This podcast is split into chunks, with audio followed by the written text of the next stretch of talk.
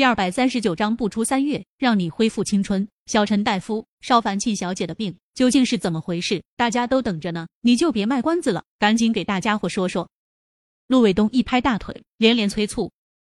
众目睽睽下，陈飞宇淡然而笑，解释道：“大家都知道，肾主恐，一个人突然受到极大的惊吓，会导致肾气受损。而邵凡庆小姐本就生了一场大病，身体比较虚弱，再加上突然受到窗外女鬼的刺激，所以导致损伤了肾气，从而元气大伤。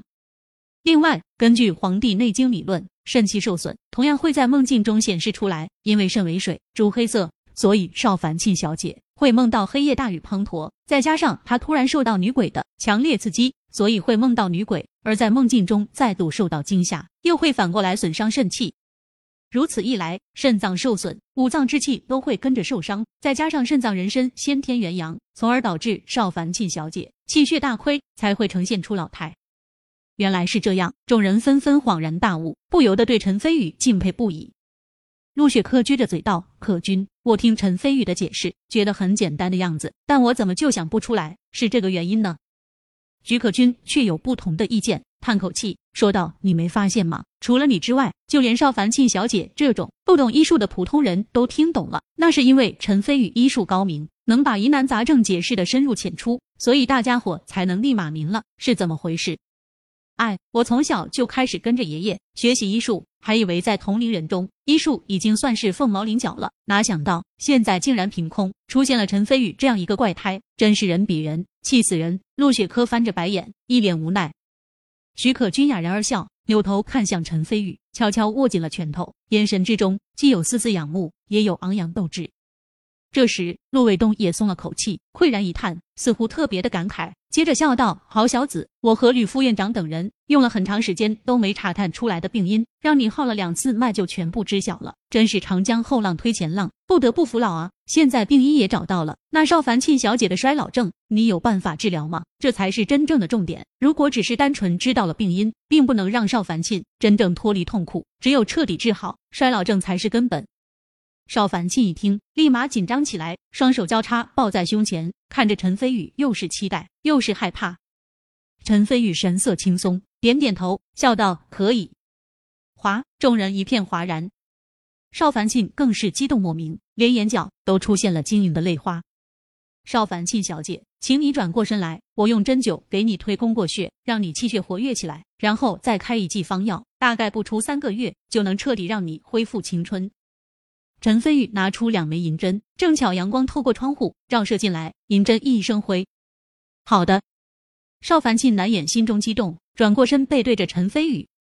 陈飞宇深吸一口气，手捏银针，直接刺进了邵凡庆背后尾闾的右侧，同时手按银针进行左右摇摆，自身真气通过银针进入邵凡庆的体内，催动他体内气血活跃起来。顿时，邵凡庆浑身一颤，只觉一股热气从后背慢慢升腾起来，整个人舒服的同时，只感觉这股热气还在继续往身体里面窜动，很快就进入了体内深处的五脏六腑之中，有种舒爽难言的畅快感。针灸依旧在继续，陈飞宇手捏另一枚银针，以同样的手法刺进尾闾的左侧，正巧与右侧的银针相对应。紧接着。陈飞宇又拿出几枚银针，分别在督脉两侧继续扎针，一路沿着督脉穴位两侧向上而行，同时真气也在不断刺激邵凡进身上的穴道。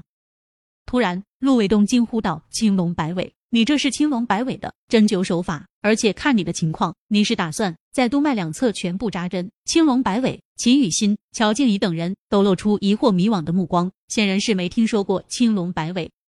陈飞宇抬起眼，赞赏地道：“然也。”不愧是省中医协会会长，果然见多识广。我现在使用的针灸手法正是青龙摆尾，不错。陈飞宇这次并没有施展天行九针，而是另外一种针法。当然，这种针法的效果虽然比不上天行九针，但是对于推宫过穴却是有奇效。得到亲口承认，陆卫东眼中闪过惊叹之意，说道：“据古书中记载，过关过节，催运气血，以飞经走气，其法有四。”分为青龙摆尾、白虎摇头、苍龟探穴、赤凤迎源。我学习中医大半辈子，自问在针灸意图上也有独到的境界。然而现在也只能用青龙摆尾一次施展五针，你竟然能一次扎二十多针，真是后生可畏，后生可畏啊！过奖了。陈飞宇淡然而笑，接着收敛情绪，继续给邵凡庆施针。片刻后，邵凡庆后背脊柱两侧，从尾端开始一路向上，已经布满了银针。粗略一数，少说也有三十多枚银针，数量之多，更是引起陆卫东与吕松柏等人惊叹。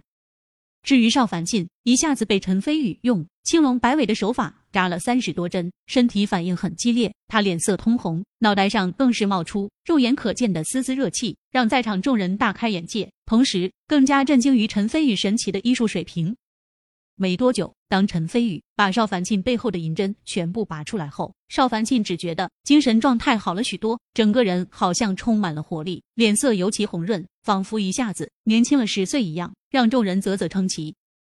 长林省商贸俱乐部的会长周静云更是眼神火热，看着陈飞宇，一双眼睛滴溜溜的转，也不知道在想什么。当然，这都要归功于陈飞宇身后的修为。是他用自己强大的真气来修复邵凡庆受损的脏腑，这才能有这样明显的效果。陈大夫，谢谢谢你。邵凡庆放下手中镜子，声音都有些哽咽，站起身就要给陈飞宇跪下致谢。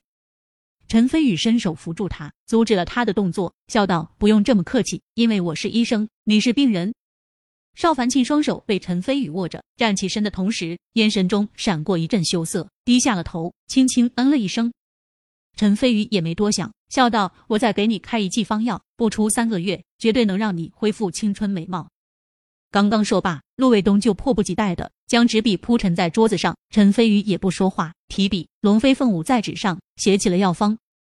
陆卫东和吕松柏等人好奇之下，情不自禁围在陈飞宇身边，竖起脖子观看陈飞宇。所写药方，只见上面写着血鱼治、蜀地各八两蒸捣、枸杞、当归、鹿角胶炒成珠、菟丝子治、杜仲盐水炒、胡桃仁。还不等陈飞宇写完，陆卫东脑中金光一闪，似乎是想到了什么，心中掀起了惊涛骇浪，震惊地道：“这，这是传说中的暂化血鱼丹，然也，正是暂化血鱼丹。”陈飞宇赞赏地道，头也不抬，继续写着药方。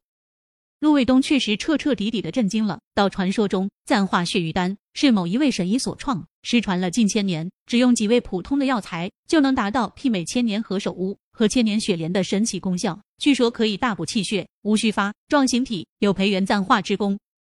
难怪你有信心在三个月内让邵凡庆小姐恢复青春。原来你手上有暂化血玉丹的药方，后生可畏，后生可畏啊！周围众人听在耳中，不由再度震惊了。想不到陈飞宇除了见多识广、医术高明外，就连这种传说中失传已久的药方都知道，真是真是变态。然而他们并不清楚，陆卫东心中的震惊犹在他们之上。毕竟陆卫东是中医界的老前辈，自然清楚的了解这张暂化血瘀丹的药方绝对是价值连城。